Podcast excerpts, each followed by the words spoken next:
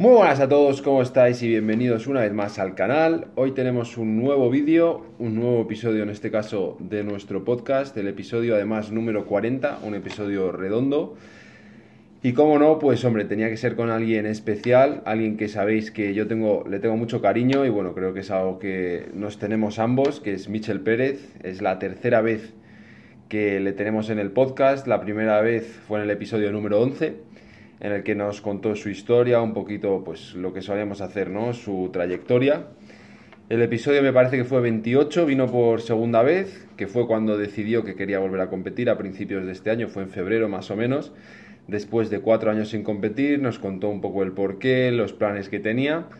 Y ahora, en diciembre, pues han pasado 10 meses desde la última vez que estuvo aquí. Ya ha competido, ha competido tres, en tres eventos le ha ido muy bien, ha ganado varios eventos máster, se ha presentado también en eventos Classic de Open, con lo cual una temporada muy buena después de cuatro años, como digo, que no competía.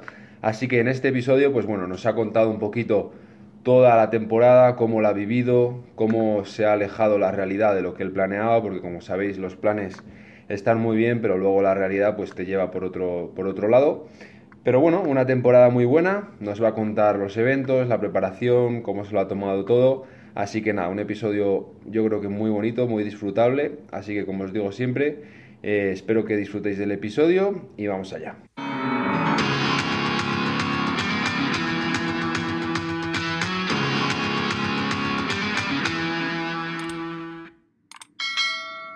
Bienvenido es la tercera vez ya que vienes, seguro que ahora se pensarán que tenemos algo secreto porque ya vienes más, estás más en este canal que yo casi. Sí, eh, hombre. Pero, pero bueno, yo creo que hace tiempo ya que viniste y desde que viniste la última vez han pasado muchas cosas y bueno, pues por comentarlo un poquito.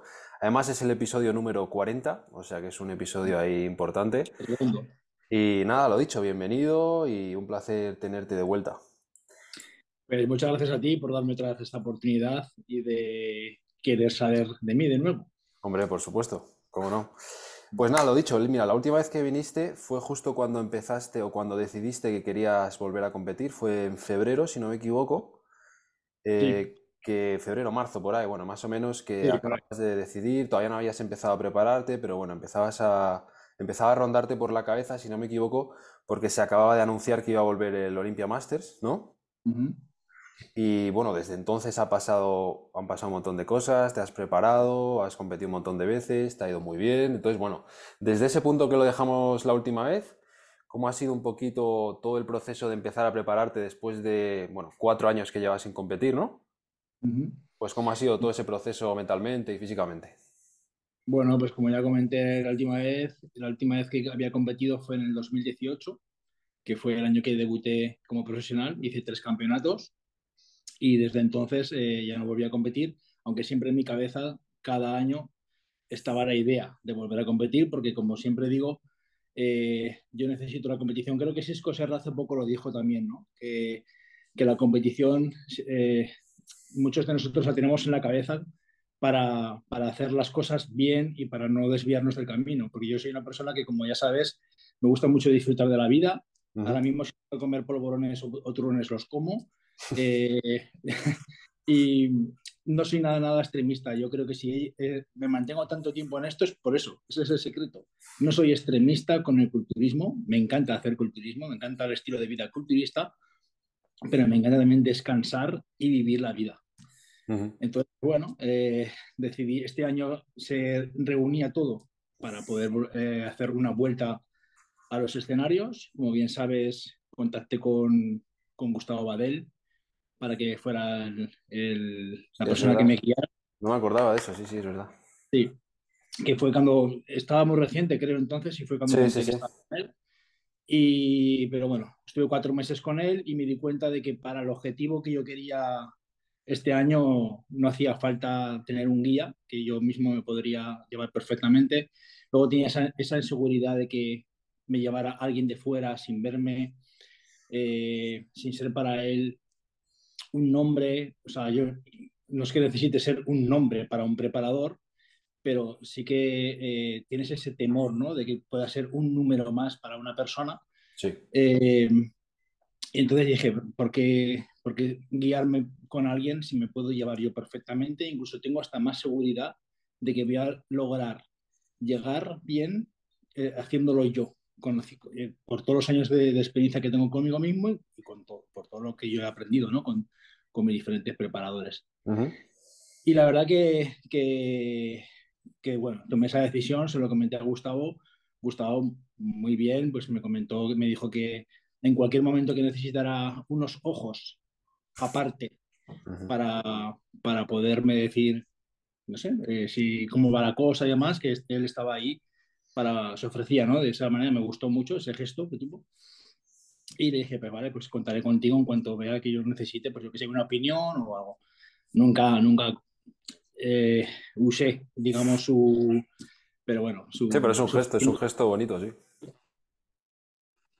Su ofrecimiento. Sí. Y, y lo que decidí hacer es, eh, estudié un poco mi carrera deportiva, mi carrera deportiva amateur, busqué el físico donde mejor creo y la gente piensa que mejor he salido de mi carrera, que fue en el año 2015 con Miguel Ángel Martínez. Y como yo soy tan meticuloso que tengo todo apuntado, todas mis preparaciones apuntadas, lo que he hecho en cuanto a alimentación, entrenamiento, química, pues como faltaban cuatro meses para la primera fecha de la primera competición que yo tenía marcada, pues eh, como lo tenía todo, dije, pues bueno, faltan cuatro meses, 16 semanas, a 16 semanas del campeonato donde creo que mejor salí en el 2015, esto es lo que estaba haciendo. Pues empecé a hacer tal cual lo que estaba haciendo en dieta, en entrenamiento y química. Y así fui haciendo, fui haciendo, fui haciendo. Y como mi cuerpo estaba resultando, estaba... Eh, eh, respondiendo. eso. estaba respondiendo también. Claro, en mi cabeza la idea era ir a competir a Estados Unidos, verme cómo estoy con los máster. La última competición en Tampa quedé quinto, era una buena posición en un campeonato tan fuerte.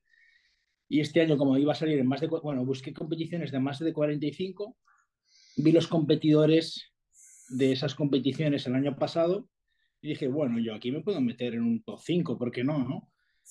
Y claro, mi cuerpo iba a seguir respondiendo también, que mi cabeza ya pasó a, de pensar, de, meterme en un top 5, a decir, eh, que también puedo estar en un top 3. Y cuando yo ya veía que la cosa iba muy, muy bien, que yo incluso me estaba viendo mejor que cuatro años atrás, y eso que es lo que siempre cuento, no es lo mismo verte mejor con 34 respecto a 30 años que con 48 respecto a 44. Yo, como muchos, aspiraba a salir parecido a la última vez. Pues a un mes más o menos de la competición contacté con, con David Boix, que es un antiguo, bueno, amigo mío desde hace mucho tiempo. Hemos compartido habitación en, un mundial. En el año 2009 compartimos habitación. Eh, y él es un alumno de Miguel Ángel Martínez y conoce perfectamente, conocía perfectamente lo que yo estaba haciendo. Y David estaba sacando a competidores que tú has entrevistado aquí, como Antonio Valero, bueno, ha, hecho profesionales este año y, y claro, cuando me tocaba hacer las puestas a punto que yo hacía con Miguel Ángel Martínez entonces, esas puestas a punto eran de hace siete años, en el que eh, yo he aprendido a hacer cosas, como por ejemplo con Fran Spin, eh, no tan extremistas, para llegar a, conseguir el mismo resultado. Ahora, pues de no ponernos a cero de sal, eh, a, bajar el agua tanto. Entonces yo sabía que no hacía falta llegar al extremo que yo había llegado con, con esas preparaciones y el que mejor me podía entender era David que se supone que él había dado, digamos, un paso, eh, había dado una... Un, sí, lo había modernizado un poquito, ¿no? Eso es. Y yo le dije a David, digo, mira, estoy haciendo esta preparación, me toca hacer esta puesta a punto, he hecho ya una, pero eh, me podría decir un poco cómo hacer las cosas, ¿no? Eh, una idea de... Y bueno, me dijo, claro que sí, hombre, te comento, te, yo te echo una mano y tal. Y en principio estuvimos como dos o tres semanas que yo de vez en cuando le escribía, le decía, ¿qué te parece esto que voy a hacer? ¿O qué te parece? Y cuando, eso, cuando faltaba más o menos un mes, le dije, David, toma tú las riendas, hmm. porque prefiero estar, no, sin, porque me conozco que, que yo, yo, soy una persona que no, que no le cambia demasiado el, el carácter, no se pone de mala hostia eh, por estar a dieta, pero sí que me vuelvo cada vez más ausente. Y sobre todo eso me ha pasado cuando yo me he preparado solo. Porque es que estás constantemente ahora que, a ver, he dado este peso, ¿qué hago mañana? Cómo sigo, tal, aunque lo tenía todo estructurado, pero nunca dejar de pensar. Y de esta manera pues me liberaba un montón y dije, mira, confío en ti hmm. y prefiero para... Me siento mejor además eh, haciendo oficial que tú eres mi preparador, pagándote lo correspondiente y así yo me libero en este aspecto. Y bueno, he visto las riendas el último mes y la verdad que muy contento, muy contento por los resultados y por todo. Sí, antes de seguir, porque eh, está muy guapo, pero antes de seguir te quiero hacer dos preguntas sobre lo que ya has comentado. Eh, el tema de Gustavo, porque es verdad que cuando viniste la primera vez, este año lo comentaste que estabas empezando con él y tal, y estuviste muy poco con él, pero en ese tiempo que estuviste, la metodología y la manera en que él hace las cosas, ¿qué te pareció? ¿Te gustó? ¿Era muy diferente o cómo lo viste en general? Era muy básico, muy básico, muy vieja escuela. Muy mm. similar a lo que a, Miguel Ángel Martínez, realmente. Una persona en la que no considera, eh, o sea, no ve con buenos ojos las comidas libres en ningún momento. O sea, eh, eh, él es de focus. O sea, si tú tienes este objetivo, eh, no nos hace ningún bien el que el fin de semana tenga un... Porque claro, cuando me puse con él, estábamos a... A 19, estabas a 8 meses. yo estuve cuatro meses, lo dejé y faltaban cuatro meses más, o sea, a ocho meses. Claro que a ocho meses, una persona que, te, como tú ya sabes, que soy de disfrutar un poco, eh, que me digan, no, comida porque claro, él no me, él no me puso la comida libre en, en, el plan, ¿no? Alimenticio. Y yo, la primera semana no dije nada, pero la segunda semana dije, oye, yo acostumbro a que el fin de semana me voy con mi chica o como me voy con mis hijos. Coño, yo te vi, claro, yo te vi una foto que pusiste que te mandó un mensaje, ¿te acuerdas? Que estabas ahí viendo un partido con un bocadillo. y me dijiste, eso no te lo ha puesto Gustavo. Claro, claro, claro. Y le dije, es que, es, que él no, sabe que existe el jamón. Claro, claro, Claro, claro. O sea, en ese sentido, un culturismo así muy noventero, ¿no? Incluso Sí, muy, muy de comidas todas limpias y la manera de entrenar y tal, muy básico también. la dieta típica arroz pollo eh, con unas cantidades de proteína para mí desorbitadas. Estamos hablando de 300, 350 gramos de pollo, 400... Mm, pero es la, es la época que vivió, que vivió él, es la época en la que competía, que se hacían ese tipo de, de cosas, ¿no? Claro, no, no, y, y, yo no me arrepiento de, de haber estado con él porque es una manera de ver, porque yo sé que es él, él manda las cosas que él ha hecho. Claro, claro.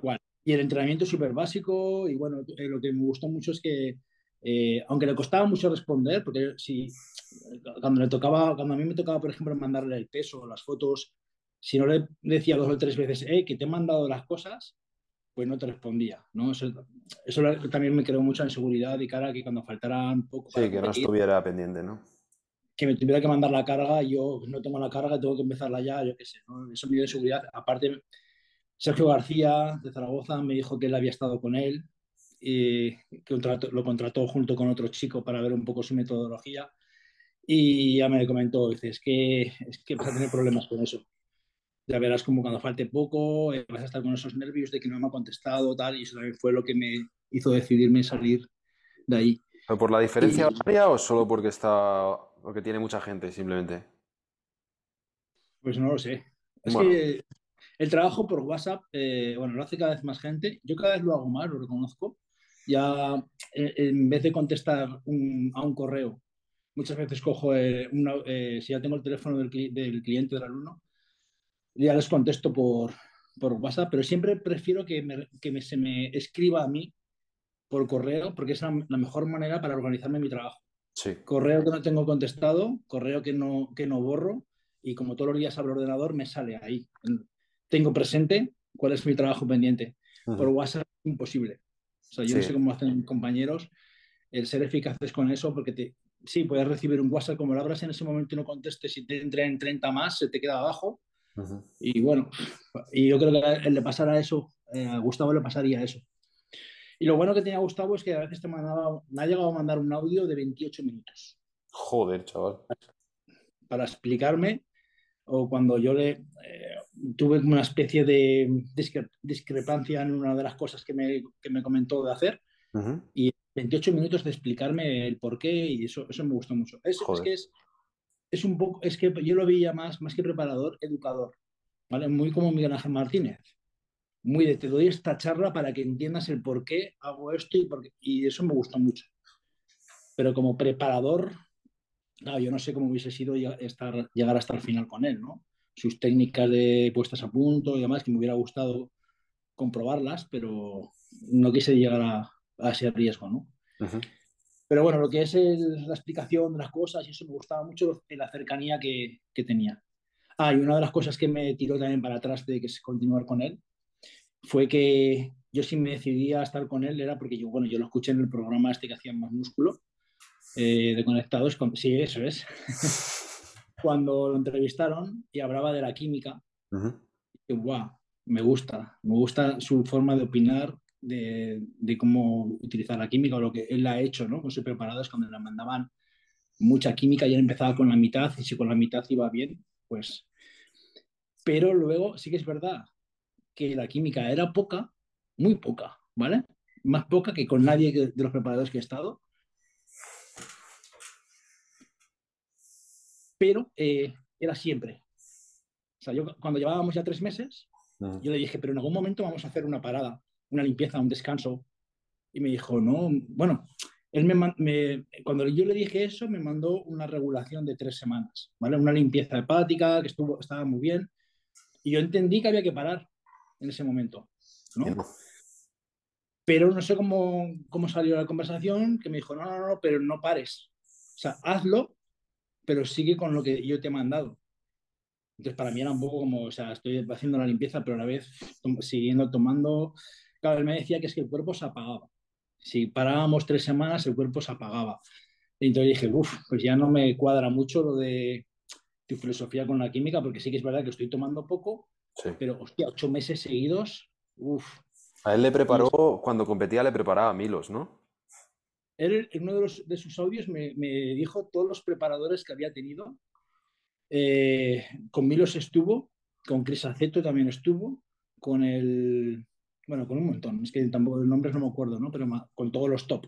Pero cuando era, cuando quedó tercero en el Olimpia y tal, no estaba, me parece que estaba con Milos, si no me equivoco.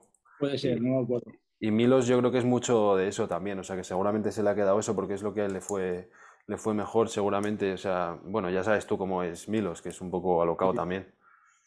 Sí, y luego utilizamos un sistema que me dijo que él, ese, ese era de Cresaceto, que utilizamos porque luego con Fabio, que sabes que tengo mucha amistad, que, y a Fabio lo ha llevado Cris Aceto, me dijo, sí, sí, ese es el sistema que yo llevé con él, que era de, de derrotar los hidratos de carbono. Si, por ejemplo, tenías cuatro, cuatro comidas con hidratos de carbono, al día siguiente tres, al día siguiente dos, al día siguiente uno, y vuelta a empezar cuatro, tres, dos, uno, cuatro, tres, dos, uno, así.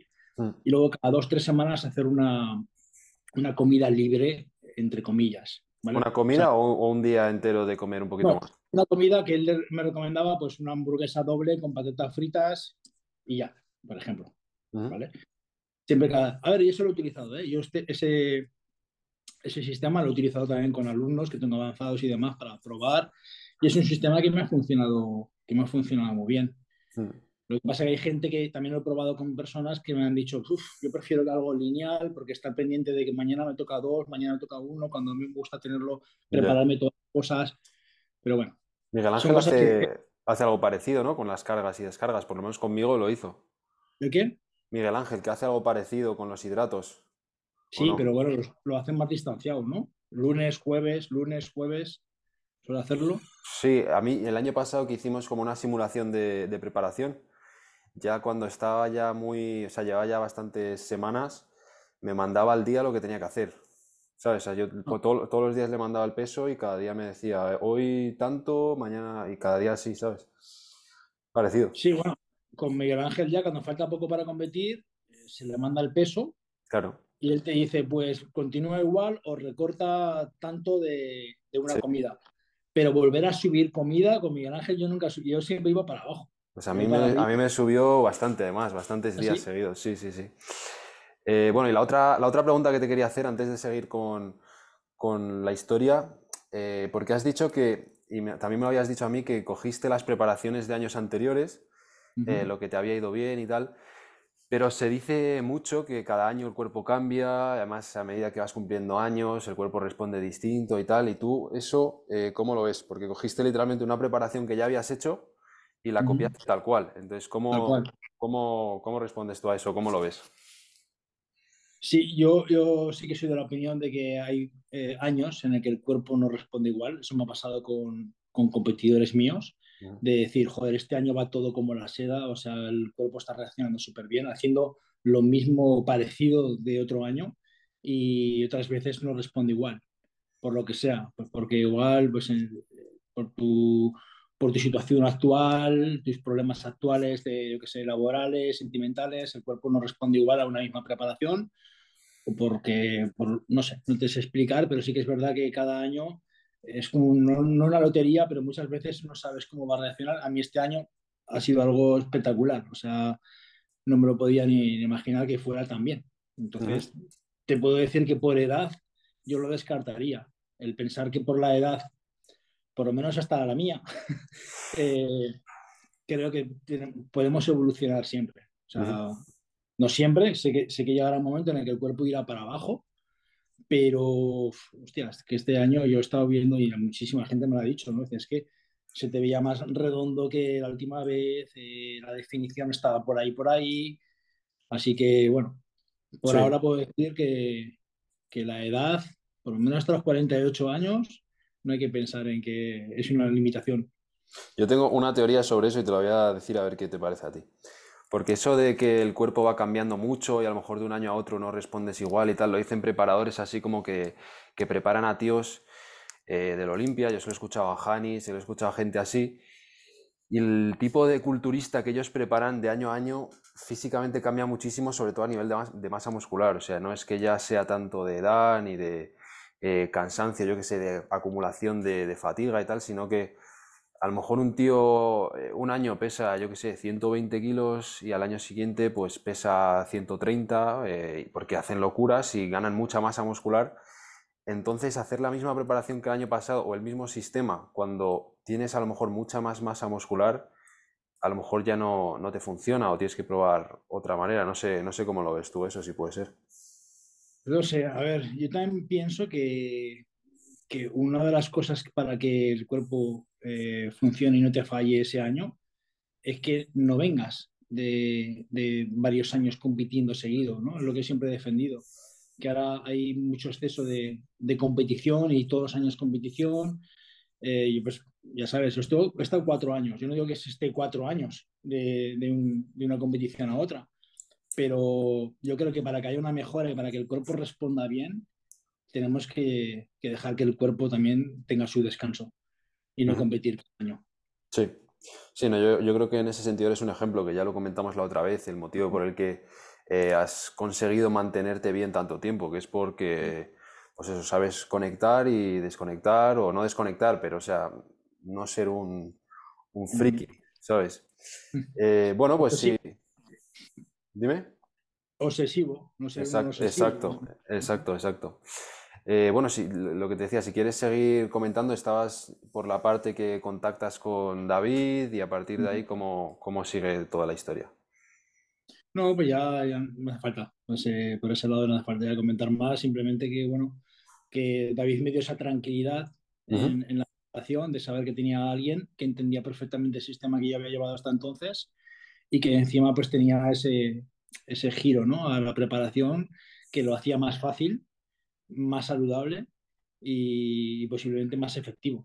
Así que bueno, salió fenomenal. Y él te llevaba a todo, entreno, dieta y todo. Sí, no, el tema de la química, yo le dije qué es lo que estaba haciendo, lo que quería hacer. Sabes que en ese aspecto, pues bueno, yo soy más rarito. Y me dijo, va, perfecto, perfecto. Él me dio pues su, su opinión en algunos detallitos, pero sí, en, en química no, nada. Eh, eso lo he hecho yo. Y el entrenamiento sí que le pedí un entrenamiento por decir, mándame un entrenamiento por cambiar un poco y no estar pensando también en qué hacer mañana y demás. Me mandó un entrenamiento que me gustó mucho también.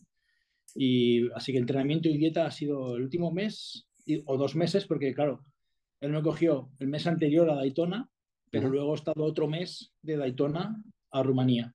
Entonces han sido dos meses que he estado con él y ahora mismo, hoy en día, sigo con él, porque le he dicho, a ver, a expensas de esperar a lo de, de lo del campeonato de Olimpia, no te quiero dejar ahora. O sea, quiero que también yo me obligo también a llevar un, pues eso, ¿no? Que no me vaya demasiado de, de la línea. Con, los turrones. Exacto. ¿Y lo que él te mandaba cambiaba mucho de lo que tú tenías planeado hacer y habías hecho en la preparación anterior o era muy parecido? Nada, yo le dije, mira, esto es lo que quiero hacer, ahora me toca dentro de dos semanas me toca una carga, dentro de otras dos semanas me tocará otra, y en eso no cambiamos nada, lo hicimos todo tal cual hasta Daytona. El único que me, que me dio, que me hizo, es las, em, las puestas a punto. Las puestas, yo le mandaba la puesta a punto que quería hacer y él me la devolvía pues con sus retoques. ¿Vale? Pero lo demás era todo igual. Y sí que es verdad que de, que Daytona a Rumanía, que creo que son cinco semanas, a yo ya no le dije qué es lo que porque yo, yo terminaba en Daytona. Claro, claro, claro. Pues a partir de ahí fue un poco pues lo que te hacía a ti Miguel Ángel, ¿no? Cada día peso y según el peso, pues más menos hidratos o lo que fuera. Y el, primer campeonato que hiciste fue el de Daytona entonces, ¿no? Sí. ¿Y cómo fue un poco toda la experiencia, el viaje, las expectativas que tú tenías, cómo te viste, cómo fue todo ese fin de semana? Si me haces contar esa, experiencia de ese viaje, necesitamos eh, toda la tarde. Bueno, pues una versión... Que pasó con el tema del huracán. Sí, es verdad, es verdad, es verdad, es verdad. Sí, no me acordaba. Pues una versión así resumidilla un poco. Vale, y luego también, no sé, tú sabrás que se quedaron dos, dos, alumnos míos que iban a venir a acompañarme, se quedaron en tierra, no pudieron subir al avión por un problema con el visado, por un cero que era una O, y bueno. Lo sé, lo sé, lo sé. Al final Raquel, que no iba a venir a este viaje, a última hora eh, vino y menos mal que, que, se animó, porque si no hubiera ido solo, aunque bueno, Fabio, como es de Portugal. Eh, sí, pero no, no es lo mismo, no es lo mismo. Claro, no es lo mismo. Y bueno, al final pues, fue muy triste el comienzo, porque la verdad, dejar ahí a dos personas con toda la ilusión que tenían, todos sus ahorros eh, invertidos en el, en el viaje y que no pudieran viajar conmigo fue algo muy duro. O sea, las ocho horas de avión o. Ya, para mí fueron muy duras, ¿eh? Tener el asiento al lado vacío sabiendo que ahí estaba o Adrián o José Luis a mi lado y que no estaban, era como, hostias, que sentía que había abandonado a los hijos en el aeropuerto y que me había ido. O sea, yo apuré el máximo tiempo posible para coger el avión porque yo tenía la esperanza de que les llegaran de nuevo el visado nuevo y que pudieran venir. Y de hecho podían venir al día siguiente pagando 300 y pico euros más, pero menos mal que no tuvieron... Adrián quería hacerlo y menos mal que no lo hizo porque, claro, estaba justo llegando el huracán a Florida y al día y nosotros ya llegamos pelados a, a Daytona el huracán ya nos estaba alcanzando prácticamente por la carretera y, y, el Adrián no hubiese podido venir a Daytona hasta que no hubiesen pasado cuatro o cinco días, si hubiese venido al día siguiente. Así que nada, menos mal que, bueno, no decidieron quedarse y, yo seguí la experiencia con, con, Raquel y con Fabio que me estaba esperando allí. Y la verdad que salió a nivel deportivo muy bien. Yo, yo pensaba que no se iba a hacer la competición porque yo veía gente que estaba apuntada en el campeonato y los empecé a seguir, porque iban a ser rivales míos y veía que no, iba, que no podían venir, que no podían llegar los aviones a, allí a Florida. Con lo cual, de hecho, se cambió el lugar, de, el lugar de, del evento, se cambió, se hizo en un sitio súper cutre, en, en, un, en, el, bajo de un hotel, bueno, eh, el escenario fatal, pero bueno, por lo menos se hizo el campeonato y, lo, lo, más bonito, pues eso, que, gané y, y, para mí fue algo, fue algo increíble. Eh, porque yo, lo que he dicho a todo el mundo que me ha preguntado, yo cuando me hice profesional, cuando cogí el carnet, sabía que estaba afirmando que nunca más iba a sentir ganar un campeonato. Porque yo mm, soy consciente de, de, mi físico, de que mm, no voy a llegar nunca al límite que tengo de peso para poder alcanzar por mis lesiones, por mi forma, por mi forma de, mi filosofía con el tema de la química. Yo sé que a 83 kilos seco, eh, con 48 años, lo veo muy difícil llegar a alcanzar, ¿no? Yo sé mis limitaciones como profesional y sabía que no iba a ganar un campeonato en profesionales. Pero bueno, ahora al, al salir de esos campeonatos de máster, se me ha abierto esa puerta y esa posibilidad. Y bueno, eh, así ha sido, ¿no? Que en más, de, en más 45 vuelvo a sentirme eh, un, un, culturista importante o con, o con, potencial. Claro que sí, sí lo has petado. Es lo que estábamos hablando. Yo creo que el cuerpo puede durar muchos años y puede seguir progresando muchos años, pero la piel y el envejecimiento, eso sí que sigue estando. Entonces, claro, yo veo a los atletas de más de 45 años y su aspecto de la piel ya no se pega tanto, está más dobladilla, por, más pliegues. Y, y, en eso, ahí, pues bueno, pues ahí tengo buena genética de piel y, y por ahora, pues la verdad que, que, no me puedo quejar en ese aspecto y eso es algo muy importante para que yo en los campeonatos esté arriba. ¿Y en ese campeonato te esperabas ganar o fue una sorpresa?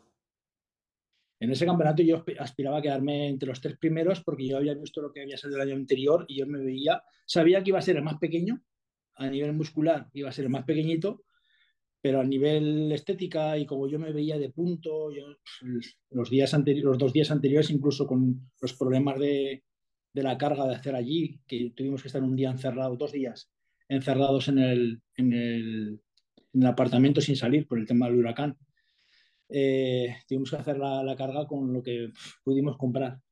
Pero ya me vi al físico súper, súper bien y de punto, entonces estaba muy esperanzado a poder estar arriba, a ganar, no, entre los tres primeros sí. Aparte yo soy una persona que me gusta ser positivo e ir a ganar a los campeonatos, pero también ser realista y, y, y, ponerme un objetivo de decir, venga, vamos a quedarnos, vamos a intentar llegar al podio. Porque si luego ganas, pensando que tu objetivo es ser el podium, eh, te das mucha más alegría que si tú te, marcas, te marcas el objetivo de, de, solo ganar. Así que bueno, gané yo y ganó Fabio también. Éramos, había tres categorías máster, le ganó más 35, era de 35 a 45 la ganó él, de 45 a 55 yo, y luego había una más de 55 para arriba. Yo pensaba que iba a haber absoluto, que hubiese sido muy bonito, porque nos hubiésemos enfrentado Fabio y yo, y el ganador de, el ganador de más mayores, con lo cual hubiese estado entre Fabio y yo posiblemente. Sí, eh, seguro. seguro. Hubiese ganado Fabio, hubiese ganado Fabio, pero bueno, en ese, en ese momento en el que tú ganas un campeonato, yo eh, además no supe que no iba a haber.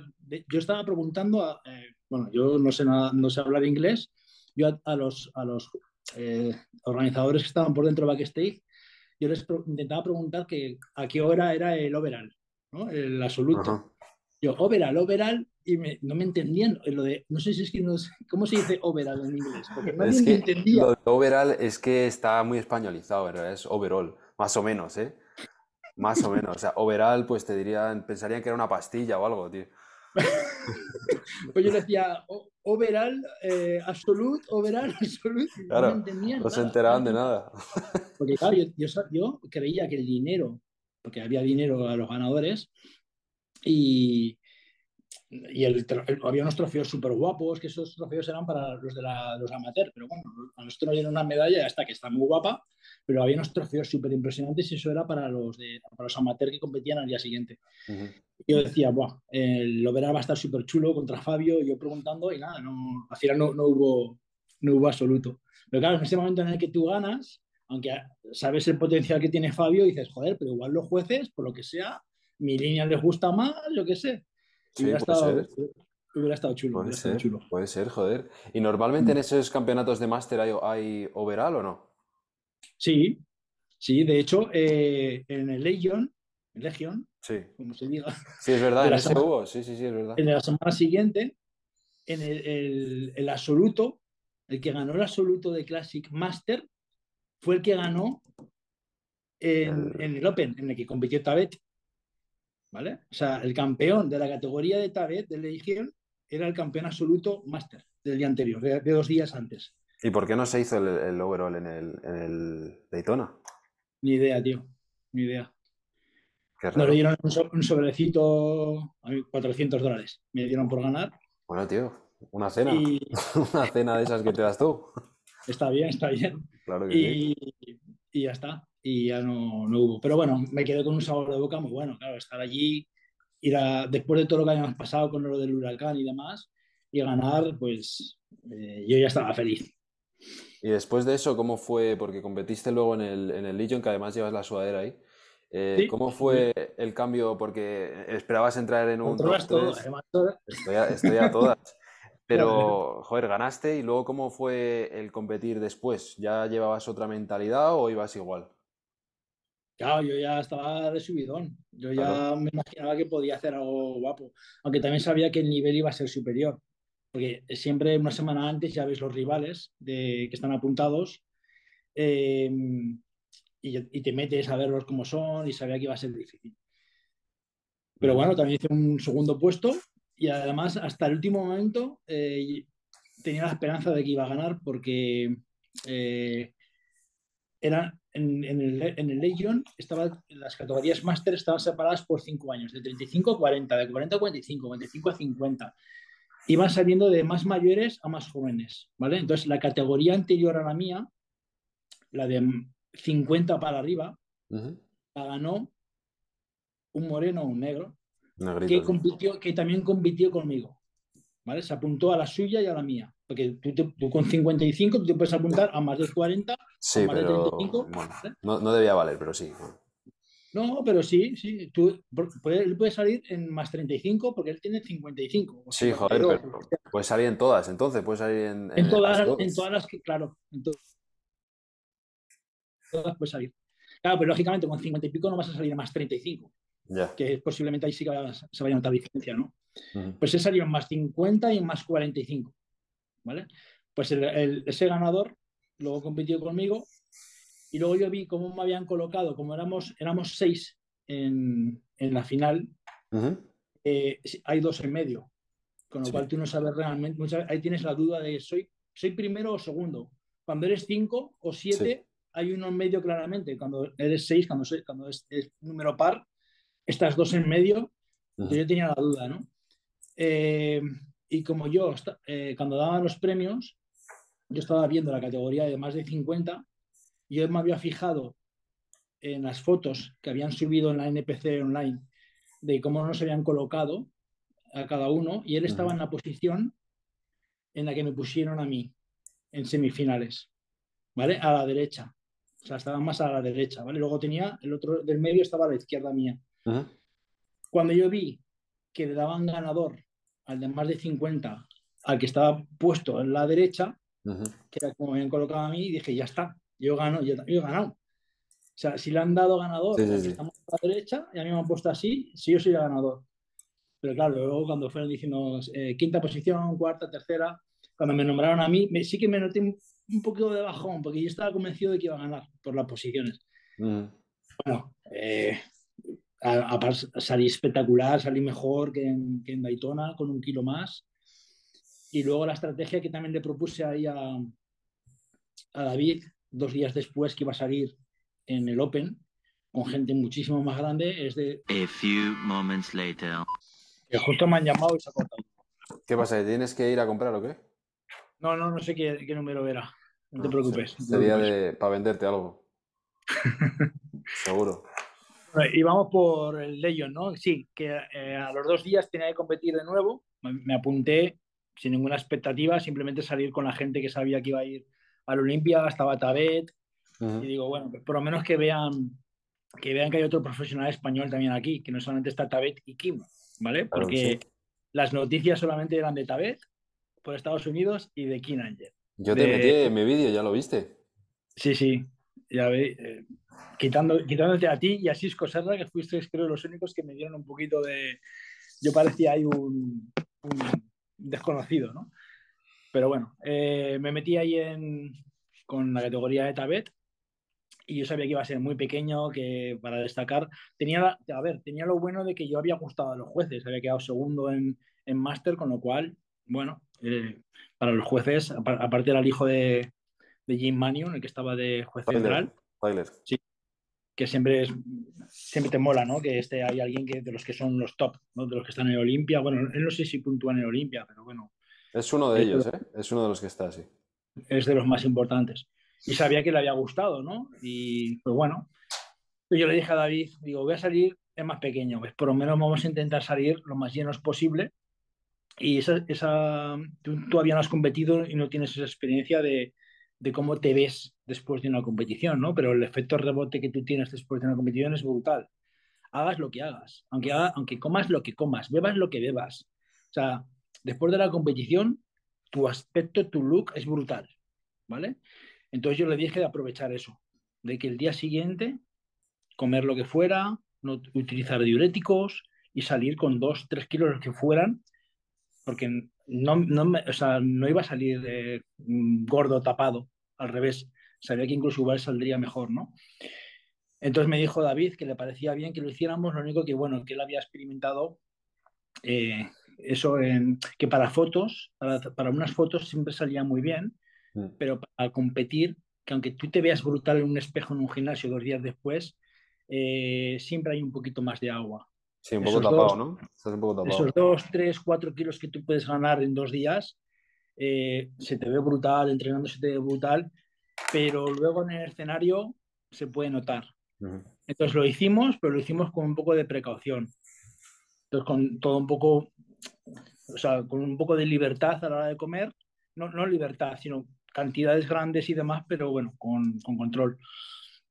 Y la verdad que salió muy bien, porque pesé un kilo y medio más. Y sí que es verdad que yo me veo en las fotos, en la zona de la espalda, en la zona lumbar, un pelín más tapada, pero yo me sentí súper cómodo en el escenario. Y quizá también el abdomen, pues bueno, me costaba un poco más meterlo para adentro, el vacío, pero, pero el aspecto fue muy bueno. Yo nunca pensé que iba a salir con 79 kilos y medio a competir. Cuando yo en, en el 2018 salí con 76, con 76 y no estaba seco. Joder. Claro, eran tres kilos y medio más que, que cuatro años antes y, y, mejor. Entonces, claro. Luego ya para, para, Rumanía, por ejemplo, ya volví a dar otra vez el peso de, no de Daytona, pero sí el del Legion en el primer día, 78. ¿Cómo quedaste en el Open, en el Legion? El 14. 14. Éramos, éramos 20 y muy bien, porque también mi objetivo era entrar entre los 15, porque no sé si sabrás, imagino que sí, que tú esto lo controlas. A partir del número 16, todos son 16. Sí, sí. No te, no te ordenan. Entonces a mí sí que me ordenaron, me metieron ahí el 14 y eso también me, me gustó, ¿no? Que, había estado dentro, de, digamos, del el, el, primer, el, primer, corte es el top 5 o top 6, depende del campeonato, y luego el siguiente corte es el top 15. Luego ya Y ahí me metí, me metí el 14 ahí. Para mí era, meritorio, porque quitando uno de los que quedaron detrás, uno, había uno de ellos que también había competido en máster, ¿vale? El día anterior, pero todos los demás eran nuevos, eran, eran senior. Claro. muy bien. Sí, joder. Y entonces a partir de ahí, ¿cómo, ¿cuál fue? Luego fue Rumanía, si no me equivoco, ¿no? No hubo ninguna otra. Sí. No, ya no. En Estados Unidos competiste dos veces y las dos, dos tres. entonces. Bueno, sí, tres, pero en dos eventos, quiero decir. Sí. Y, entonces luego te volviste a España y cuál era, cuál era el objetivo al volver de, Estados Unidos? Pues a ver, es que, es que no recuerdo cuándo fue cuando me enteré. Sí, un poquito antes de ir a, Estados Unidos fue cuando me dijo Emilio que en Rumanía iban a hacer por primera vez un campeonato profesional con categoría máster. Que iba a haber máster para Classic, para Figure y para una categoría más, ¿no? Y entonces, claro, yo, pues bueno, de primeras dije, voy a ver cómo, me, cómo, cómo quedo en... Voy a ver cómo, cómo quedo en Estados Unidos y si tengo buen resultado, pues entonces pienso en Rumanía. Si no hago nada en Estados Unidos, pues para qué seguir, ¿no?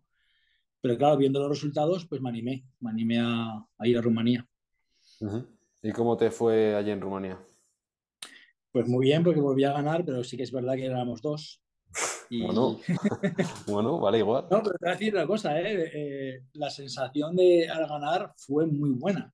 Porque cuando tú estás eh, compitiendo con 5 o 6 y te colocan en el medio, como, como, me pasó en Daytona, y sabes que estás ahí, que vas a ganar, ¿no? A no ser que pase algo raro, eres el ganador. Claro, con dos no sabes. Cuando, cuando en el Legion éramos 6, yo sabía que era primero o segundo. ¿vale? Pero es que aquí también sabía que era primero o segundo, pero es como un 50%. Claro, el segundo no te gusta. O sea, cuando estás dos, cuando, cuando eres dos, o sea, dices, hay que ganar, hay que ganar como sea, porque es que la sensación no es que seas último, ¿no? Porque tú has ganado todos los máster que están en Europa que nos han presentado, pero eh, no sé, sientes que has perdido, que has perdido un partido, ¿no? Ahí, entre sí, sí, sí. Entonces la sensación que tienes tú ahí no sabes en un momento si eres primero o segundo, porque te comparan, y te, eh, te, hacen la comparación los jueces y te vas. Entonces no sabes en ningún momento si eres primero o segundo. Entonces, claro, estás ahí en esa tensión hasta que te dicen, hasta que dicen el nombre del, segundo, Cuando te dicen, cuando dicen al otro es como, ¡guau! ¿Sabes? la sensación es, casi mejor que cuando, cuando ya tienes más o menos asegurado un puesto. ¿Y, bueno, bien, contento porque también es verdad que cuando yo vi el rival que iba, que iba a tener, dije, bueno, imposible.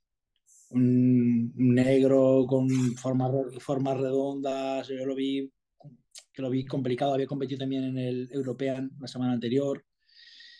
Eh, pero luego ya una vez allí me animé un poco más, porque vi que era de mi altura o incluso un poquito menos. Entonces dije, bueno, pues a nivel muscular más grande no puede ser. Porque ya sabes que los clásicos nos pesan por la altura, más o menos que me puede sacar un kilo, no me puede sacar 10 o 15, como estoy acostumbrado a que me saquen en los campeonatos. Entonces dije, bueno, aquí ya, pues, pero claro, los negros ya saben la estética que tienen. Sí. La cintura, el final muy estrecha. Pasa que era, era, demasiado negro, muy negro. ¿Eso quiere decir que, que, no tenía condición o qué quiere decir? No, no, yo, lo, yo lo veía calentar y decía, ¡buah, madre mía! Venas en la espalda, yo lo veía súper brutal. Pero sí que es verdad que luego ves en las fotos conmigo en el escenario y no se le ve tan seco.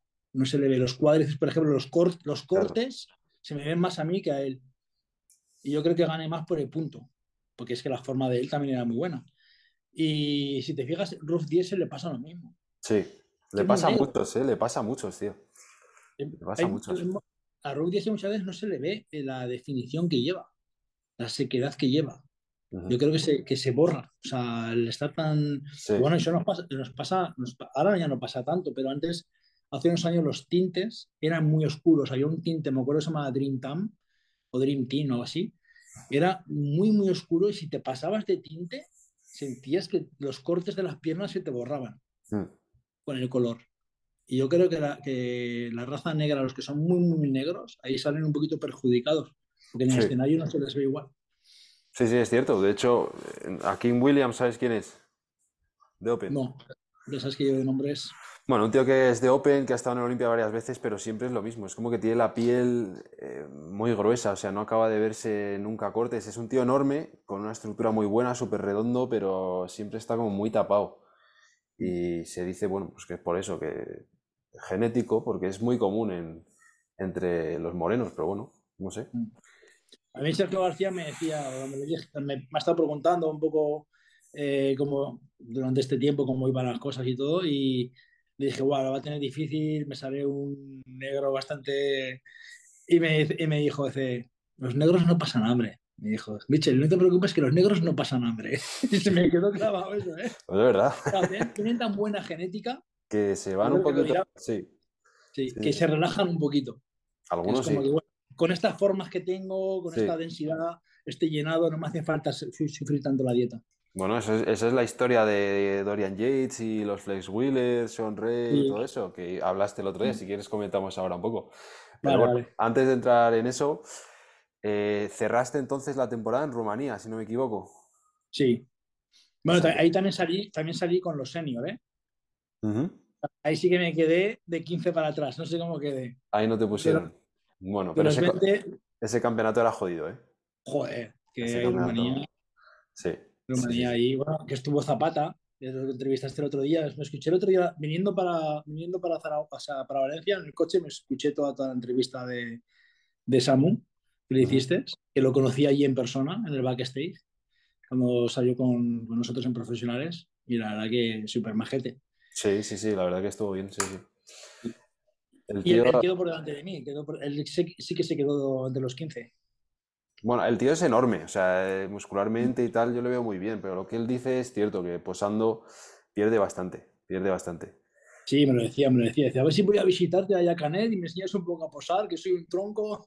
Sí, a ver, es cierto, pero joder, que se dé cuenta y que esté tan proactivamente intentando mejorarlo dice mucho, mm. porque hay muchos pros que eso les da igual, y tú lo sabes, que a eso no le dan ninguna atención. Entonces, eh, bueno, acabas temporada en Rumanía, sales en el Open y en Master, y a partir de ahí, ¿cómo fue? O sea, ¿decidiste cerrar? ¿Tuviste a lo mejor el gusanillo de salir en alguna otra que no sé si había? No, no. Sí, a ver, estaba Túnez, que iba a ir Fabio a competir allí, y sí, bueno, en mi cabeza estuvo, estaba esa cosilla de, ay, ¿por qué no voy a Túnez? Pero no, había, no era Master. Entonces, era gastarse más dinero, alargar más la preparación, y tenía ganas ya un poco de, bueno, celebrar un poco todo, comer un poco más tranquilo y ya, ya había cumplido más que de sobras el objetivo. Así que nada, y, y esperando la noticia de cómo clasificar para el año que viene para el Master Olympia, si se, si se iba a dar oficialmente ya la noticia. Y hace poco se dio la noticia de que, de que va a ser en agosto Ujú. y ya se sabe lo que hay que hacer para, para ir. No es eh, clasificatorio, o sea, no hay, un no, no hay que ir a ganar campeonatos para Hay que, te den que- el pase. Hay que aplicar, ¿no? Es como el Arnold. Tienes que eh, mandar un correo con tu currículum y, y ellos ya eh, ven si tú eres apto o no apto o encajas en el perfil para, para la competición. A ver, yo creo por currículum amateur no va a ser. O Joder, sea, si, si no ahí- te lo dan a ti, encima que has ganado este año ahí todo lo que ha habido, tío, es para ir y quemarle la oficina. Claro, a mí lo que me da, lo que me da optimismo es est- estos dos campeonatos profesionales en máster ganados. Claro que sí. El, el único que ha habido en Europa y, y luego, pues bueno, eh, un primer puesto y un segundo puesto allí en, en Estados Unidos, yo creo que eso lo tendrán en cuenta. Hombre, más vale. Y, ¿Y la- dónde- la única. ¿El qué? Dime, dime. No, que la única pega es que han bajado de más 45 a más 40. Sin embargo, los, los culturistas, o sea, lo que es la categoría Open, 212 y culturismo femenino es más 45. Que eso yo creo que lo han hecho para que la- los. Joder, no sé cuántos competidores habrá en Olimpia que estén por los 40 años. No sé Brandon Curry lo que tendrá. Ahora, además, tiene, tiene más de 40, sí. Claro, entonces me imagino que lo que han querido hacer es que los que están saliendo ahora mismo en el Mister Olimpia no cojan y digan también salimos en el, en el, en el Master. Pues sí. Que es lo que está, que es lo que pasó, lo que pasaba cuando, sí, porque el Master Olimpia existía hasta el 2000, no sé qué fecha, y Vince Taylor competía en, en el, en el Mister Olimpia normal y luego se ganaba en el otro. Claro. Y el Dexter Jackson, no, no, el Dexter Jackson no sé, creo que no llegó, ¿no? Sí, no recuerdo si ganó uno. Hizo un Masters en Europa, me parece recordar, ¿eh? Dexter Bueno. Jackson. Creo que Pues sí. eso. Entonces yo veía muy bien el corte de más 45 para que no vengan la gente, gente que está compitiendo en el Olimpia normal, porque con 40 años hay mucha gente que está compitiendo. Breonma, por ejemplo, en Classic, andará por ahí. Sí, sí, Entonces, sí. Pero claro, yo creo que habrán dicho, vale, tenemos muchos eh, culturistas Open más 45 con potencial y nombre para ir al Master Olimpia. Se hablaba de Chris Cormier, Lee Priest, eh, de Dexter Jackson, de convencerle de nuevo. Mm, nah, tío. Sí, sí. El Chris Cormier está reventado, el Iprist además tiene una, tiene una, una prohibición de por vida en la FB, o sea, no creo, ¿eh? ¿Sí? ¿No sabías? No, pues yo en uno de los comentarios que leí de la publicación que se hizo de Master Olimpia, eh, Lee Priest escribió y dijo, se tendría que hacer el Olimpia para más de 50. Esos son los verdaderos Master, ponía algo así, lo traduje. Bueno, comentará lo que sea, pero el tío le prohibieron Ah. hace años cualquier eh, competición, cualquier cosa en la FB, tiene una prohibición de por vida al chaval. Hostia, pero no sé yo, a nivel de. ¿Tú sabes lo que, lo que No, causaría? ya, ya, ya. El revuelo que causaría su, su vuelta. No sé, es cierto, económico. es cierto que era otra gente la que lo llevaba todo cuando se le puso eso, pero vamos, no creo, ¿eh? Además, el tío está todo tatuado, o sea, no se le ve nada ya, pero vamos. Y Pues eso, el, el En máster... esta categoría, di. Perdona. que en esa, en categoría sí que es más 45, pero sin embargo en, en las demás es en Men's Physique, Bikini, Classic, es más 40. Yo pienso que, que habrán dicho, a ver, no hay tanta gente con nivel como para hacer un Master Olimpia si ponemos a, a más de 45. Y no hay gente con nombre.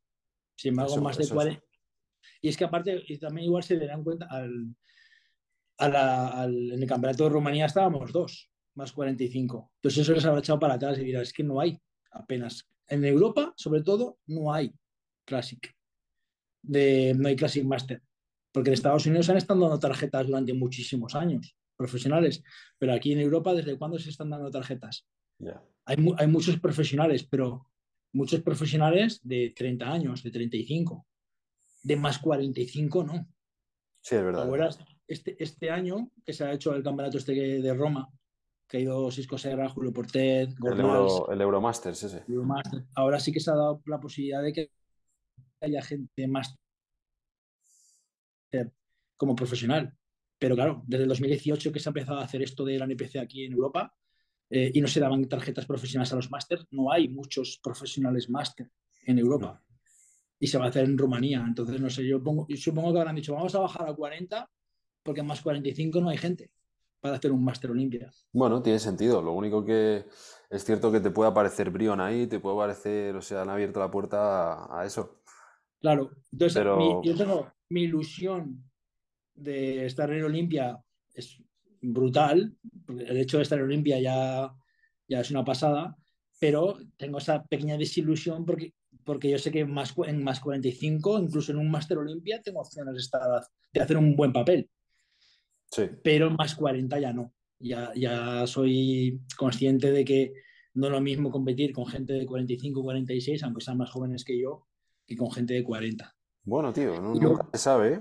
Nunca se sabe. y, luego en un futuro, en próximos años, si yo quisiera seguir compitiendo, yo voy teniendo 50, 51, 52 y siempre va a haber gente que entra con 40. Entonces, digamos que cada vez se hace más larga la distancia entre mi edad y los que vayan entrando en 40. Sin embargo, si fuera 45 ya es diferente, porque sí que es verdad que a partir de 45 los cuerpos ya van decayendo. Bueno, bueno, vamos a ver, vamos a ver. Primero eh, hay que hacerlo igual, coño, por lo menos el año que viene. Si te dan el pase, ir con todo. Sí, sí, a ver, yo, yo lo solicitaré y a ver. Ya solamente con, estar ya me vale. Sí que es verdad que también me gustaría que, que lo hicieran en, Las Vegas, junto al otro. Sería más chulo. Sí, sería verme, con verme con todo el mundo allí, el mismo mm. escenario, que hacerlo aparte. Pero bueno, supongo que también lo montarán guapo. Hombre, seguro. Entonces el objetivo ahora entiendo después de esta temporada es simplemente el Olimpia o tienes pensado antes del Olimpia porque es en agosto hacer otro campeonato máster o cómo es? Hombre, si veo por ahí que hay una competición máster para coger un poquillo el ritmo de competición, pues igual sí que lo, miro. Pero aquí en Europa no creo. A, no ser que lo, a no ser que lo hagan adrede sabiendo que está el Máster Olimpia y me dan algún evento con, con máster. Pero es que yo antes, hace un rato me he metido a ver el calendario del año que viene y hay muchas competiciones ya puestas y, están todos en, en, Estados Unidos. Los campeonatos máster de más 45 están todos allí. En Rumanía he visto que se va a seguir haciendo más 45, pero no hay más. Aquí en Europa no hay. Ya. Y lo que no voy a hacer es irme a Estados Unidos antes del, del Master Olympia a competir. Ok. Eh, una pregunta que te quiero hacer antes de comentar lo de Dorian, que muchas veces se dice que en el culturismo, a medida que vas cumpliendo años, se pierde mucha masa muscular, mucha redondez en las piernas. Y en tu caso yo creo que no es así. Eh, yo veo que eh, en, en, las fotos de frente yo te veo que se te ven perfectamente, de espaldas también, de lado también. Entonces, ¿qué manera tienes tú de entrenarlas a tu edad que te ha permitido mantener las piernas o qué consejo le puedes dar a la gente que, a lo mejor tenga tu edad o parecido que, diga ese tipo de, cosas? A ver, mis piernas con respecto a las del 2018 no han cambiado mucho a nivel de tamaño, pero con respecto al 2015 sí. Eran, eran más grandes. Pero eran más grandes porque yo podía entrenar a tope. Yo podía entrenar pesado y no tenía los problemas que tengo yo ahora para entrenar. Yo ahora estoy muy limitado a nivel de pesos en los entrenamientos. Entonces yo sé que no, como mucho puedo mantener este tamaño, no puedo ir a más. Pero más que nada porque estoy limitado por las, por las lesiones, no porque el cuerpo no pueda seguir avanzando. Yo sí que me he notado, por ejemplo, en los femorales, sí que me he notado que no he conseguido lo que yo quería conseguir. Sí que es verdad que igual podría haber apurado un poquito más, que podría salir más seco todavía, pero la parte de atrás sí que me la veo bastante vacía. Gemelo bien, pero el femoral a mí me ha faltado. Glúteo, femoral, glúteo es una de las cosas que quiero machacar. A ver si puedo salir mejor este próximo año. Y los cuádriceps es que tengo, tengo muy buena, mucha facilidad para, para, cortarlos. Entonces el efecto visual que tienen parecen grandes, pero mis piernas no es mi punto fuerte, la verdad. Bueno, pero se ve muy bien, con lo cual eso está pero bien. Sí, sí. No creo que haya, no hay que pensar en un principio de que no se pueda mejorar. Hmm. Bueno, yo lo digo porque se dice mucho. No sé si te acuerdas de Dexter Jackson, hubo una época. Extremidades, ¿no? Los brazos y las piernas, ¿no? sí, pero sobre todo se dice las piernas. Eh, Dexter Jackson, ya te digo, tuvo una época que pasó de quedar muy bien a quedar bastante mal porque se le, fueron mucho las piernas, luego las recuperó y volvió a estar arriba, pero o sea, siempre se ha dicho que es lo primero que se va. O sea, Kevin Lebrone también cuando volvió, en fin, siempre se dice que es lo que, lo que más se pierde redondez. Y era un poco pues por eso, por saber tu, visión, pero bueno. Dicho eso, si quieres, eh, se te va a ir la hora de, ir a comprar. No sé si quieres comentar un poquito más. Por ahora Raquel no ha venido, o sea que podemos seguir. Ok, pues vamos a ver, vamos a meternos. Esto es lo importante, de verdad. A ver. Eh, el otro día yo hice el vídeo de Dorian, que salió en el canal de Más Músculo. Y a ver, me dijiste que está muy bien y tal, pero que a ti Dorian no te acababa de, gustar. Y bueno, es una opinión realmente muy común. No me gusta nada. Bueno, pues eso, vamos a, vamos a comentar ahí. ¿Por qué, ¿Por qué no te gusta Dorian? A ver. Porque es muy feo. ¿Es muy feo de cara o qué? ¿Eh? Muy feo de cara, porque físicamente. De cara, es muy feo y físicamente más. Pero. O sea, tiene. O sea, el pecho es horrible. O sea, tiene un pecho horrible. Horrible. O sea, de frente de lado es horrible. Eh, los brazos son horribles. Horribles. Incluso en, esa, en, ese físico del cambio aquel que dio en blanco y negro, de esas fotos en blanco y negro. ¿Ves mi pantalla? No te veo a ti. No, me veo yo ahora. Te veo a ti en pequeño. Bueno, ves la pantalla, ¿no? Ah, estoy viendo ahora a Dorian. ¿Eso que quieres que vea? Sí. Ah, que me vas, a, me vas a poner a Dorian, vale, vale. Venga, ponme una foto de, Mira, ahí está la foto de que te digo yo del doble bíceps, que está súper masivo. Ahí se ve espectacular. Sí, ahí se ve espectacular. Pero los brazos, tío, los brazos no hay ninguna separación entre el bíceps y el tríceps. Pero esto era, esto era a seis semanas de competir, ¿eh? O cuatro. Vale, yo reconozco que esa es la única foto en la que a mí me ha impactado y he dicho, ¡buah! ¿Vale? Lo, único de Dorian, ¿eh? Lo único de Dorian. Y las patas ahí bien. Joder, Pero, tío. que no, que no, que no me gusta nada, tío. El dorsal es... Lo único que se salva para mí... Coño, mira, mira lo que aparece aquí, mira lo que aparece aquí. Aquí pones Dorian Yates y aparezco yo ahí. Hostia, qué guay. a ver, lo, lo, que sí que tiene superior a nadie o sea, espectacular es la espalda, la espalda del dorsal. Sí. O sea, la densidad que tiene en los paravertebrales es algo brutal. O sea, la espalda, o sea, es intocable. Mira, la expansión dorsal, el doble bíceps. Es pero, una brutalidad. Pero no me gusta, tío. El pecho, los brazos, lo veo feo. Pero no te gusta en ningún momento de su carrera o al principio, o sea, o al final no, porque al final es cierto que era feo, pero cuando empezaba, joder, era bonito. No, tío, no, no, no lo veo. mira esto. Lo ves, caminar, lo ves caminar en el escenario cuando va a hacer las coreografías y lo ves ahí una mole fea, tío. No, no, no me gusta. ¿Este físico no te parece bonito? Ahí se ve bien, ahí se ve espectacular, sí. Ahí sí. En ese, doble, en ese doble sí. Pero pónmelo al lado de, un Flex Wheeler o de un Kevin LeBron en todas esas comparativas, ahí mismo con Lee que no, que no. Para mí no le gana a nadie de los que ha ganado en el Olimpia. Vamos a ver. Pónmelo con cualquier segundo del Olimpia.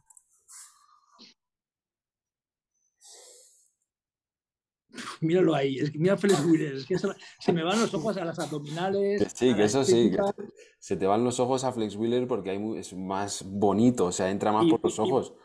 Ponmelo al lado de Kevin LeBron y se me van los ojos a Kevin LeBron. Ponmelo al lado de Sound Ray y se me van los ojos a Sound Ray. A ver, mira esta. Mira esa. Mira, mira Sound Ray. Mira, mira el muñeco que es Ray y mira el, el, abdomen de Dorian. Coco. Hostia, ¿se llama Coco tu perro? Sí. Yo tenía un perro que se llamaba Coco. Pues se llaman todos Cocos. Era blanco, ¿no? No, era un pastor alemán así medio cruzado. que no, que no, que no le gana a ninguno. A ninguno de los que se ha quedado segundos con Dorian le gana. Nada, tío, es que, es que es cierto que sí, por estructura, por abdomen, o sea, por armonía, no le gana a ninguno, pero por todo lo demás sí, el culturismo tiene que ser una... Míralo, mira, se ve hasta borrado al lado de los demás porque no tenía abdominales, unas abdominales pronunciadas, metidas, definidas. Mira el pecho, feo separado, con mucha, mucha mm, mucho volumen en la zona inferior, pero no era lleno. Mira el, pecho de Samurai, por ejemplo. No sé, es que fue uno de los causantes que yo en el 2002 hiciera que me retirara y me desilusionara del culturismo. Siempre lo he dicho. Por la Cuando corriente estaba- que, que él empezó, ¿no? Mira, De- mira, mira que, mira que bien LeBron al lado. Pero mira las piernas de Kevin LeBron. Sí, bueno. A ver, mira. Además, es que no estamos viendo las, las espaldas de nadie. O sea, si ves las comparativas No, de espaldas, de, no, que de, de espaldas sí, de espaldas es eh, imbatible. Y eso que aquí, fíjate, ahí también claro, veo bien. mira, mira Kevin ahí. Yo no lo veo tan, tan bien. O sea, a Kevin le falta mm, bastante, bastante cosa, yo creo, ahí para ganarle, ¿no? En esa foto, la verdad que no me gusta ninguno de los dos. No, a mí tampoco, pero. Mira, si me dices aquí, en el 97 sí que. Bueno, esa foto se ve como un culo, a ver. Mira, esta es buena. Sí, ahí se ve bien. Pero Soundray, que no lo estoy viendo, que me, lo tapas tú eh, un poquito en la pantalla, se ve espectacular. Ay, guau, tío, mira Soundray, qué línea, qué V, es que es una, una X perfecta. Ahí, ahí sí que es verdad que Kevin Lebron las piernas no las tiene ahí Ese ha sido siempre su, su punto, su punto Aquí, aquí claramente Sunrise, se, se me dan los ojos a Sunrise en esa pose, en esa, en esa foto. Que sí, a ver, que yo lo he visto en persona, ¿eh? yo lo fui a ver en Madrid, en el campeonato como profesional en el año 90 y algo, y no es lo mismo ver en persona que ver También. fotos. ¿eh? También eso, claro. Y es lo que siempre se ha dicho, que, que Dorian, si tú lo veías en directo, ahí es donde te das cuenta de por qué ganaba. Pero Sí. ya sabes que yo soy muy pro estética y para mí el culturismo sí que es verdad que es masa muscular, pero es masa muscular siempre que esté proporcionada y con una estética de armonía. Un cuerpo culturista, culturista tiene que tener la mayor masa muscular posible, pero viéndose siempre con, con esa estructura y esa línea estética. Sí. Es una. en el es- 2000 Dime, dime, en el 2002. Dime. En el, en el 2002 fue uno de los causantes, eh, Dorian Yates, de que dijera, ya no compito más, me quito de culturismo, no me gusta, no me gusta el culturismo. Porque empezaron a mí físicos como el, como era este rubio, súper masivo, de ciento y pico kilos. Profesional. Sí, competidor Eh. del Olimpia también. Rubio. Sí. Joder, será Jay Cutler. No, no, no, Jake Killer no. Dennis, Eh, Dennis Wolf. Por esa época. Dennis Walsh tampoco me gustaba, pero bueno. Por esa época. Marcus Rule, no sé. Marco Rull, Marco Rull. Ya venían ese tipo de físicos y eran los físicos que, que se estaban valorando. Sí. como el- se, se fue yendo hacia esa línea. Ibas a los campeonatos, incluso aquí nacionales en España, y se estaba empezando a buscar ese tipo de físicos, los que eran grandes. Aunque estuvieran dilata- dilatados, estaban, estaban ganando los físicos grandes. Sí. Y dije, bueno, mm, primero, no, no me gusta ese tipo de culturismo, y segundo, para llegar a, a- a esos físicos hay que pasar por el tema de más química todavía y Sí, sí, más, sí. me da igual la salud, sino la, Sí, eso de poner, poner por delante el resultado antes que la salud. Y eso, de- del 2002 al 2007 me desconecté completamente del culturismo, pero completamente. Sí, no, eso estoy Y- de acuerdo. Y por eso vino la categoría de Classic y todas esas categorías, para alejarse un poco de eso. Ujú. Mm. Sí, a ver, yo creo que Dorian también hay que entenderlo como eh, lo que fue en su momento. Y en su momento pues fue algo completamente rompedor. Y entonces pues por eso era algo que impresionaba mucho, que era nuevo, que nadie había llegado a esos límites de tamaño, de condición. Y ya está, o sea, a lo mejor hoy en día en esa No, la alineación... historia, la historia lo que representa, lo que tú comentaste en ese vídeo está, está muy chulo y bueno, y da a entender pues eso, ¿no? De que una persona que incluso con, con una genética quizá hasta inferior, ¿no? Puede llegar a conseguir eh, lo que él ha conseguido. Lo Sí. que él comentaba, ¿no? De, del el frío que pasaba para ir simplemente a entrenar cada día, mientras los demás estaban ahí con las chicas en la playa y Claro con que el además lado. se le ofrecieron el irse allí y le pagaban todo y él decidió quedarse ahí. y la historia es súper guapa y ahora, ya, y ahora lo, lo veo diferente. ¿eh? Y ahora Dorian lo veo diferente. Sí que verdad que es una persona un poco para mí incluso desagradable. En persona yo he estado cerca de él y le, le he saludado y tal y es como muy, no sé, su, Muy su, distante, for- o sí. su forma de ser no me gusta. Pero, pero ahora, por ejemplo, yo lo sigo en, en Instagram y me gusta mucho más que antes. Todo lo que, todo lo que él comenta, todo lo que, todo lo que, lo, lo que él opina, vamos, Ujú. del turismo. Bueno. Pues, ¿te mola Chris Dickerson? ¿Te gusta más Samir Banut, esa gente? Sí, claro. Pues eso son los que voy a hacer ahora, los próximos vídeos, que los tienes aquí los dos. Creo que me falta alguno de ver. Creo, que he visto casi todos los, los tuyos porque me encanta como. Yo flipo. El otro día hablaba con Sergio García y porque me dijo, hostia, me ha encantado este chico, cómo cuenta todo, tal.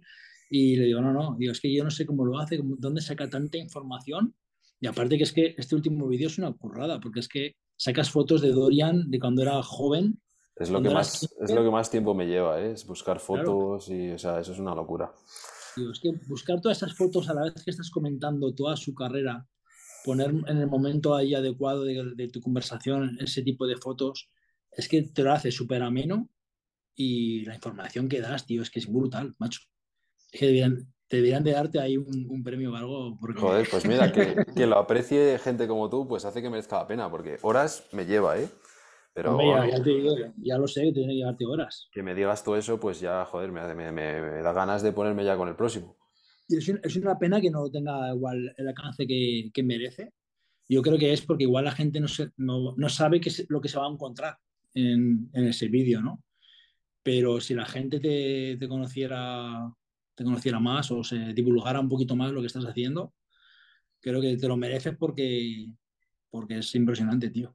Bueno, ya, eso es todo así. Yo creo que hasta que te has conocido hay que darle y darle y darle. Y ya cuando te conocen ya tienes 500 vídeos hechos que, ya están ahí. Pero bueno, porque de historia debo llevar 30 también. O sea, no sé, debo llevar un huevo. ¿Y están funcionando por lo menos? ¿Los ve la gente o...? Sí, o sea, en el canal de Más Músculo sí que los ve la gente. O sea, no es lo más visto del canal de Más Músculo, ni mucho menos, porque están estos señores.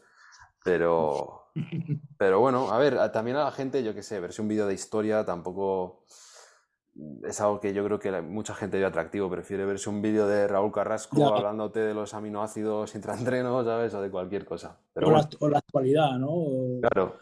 Los que van a competir en Olimpia.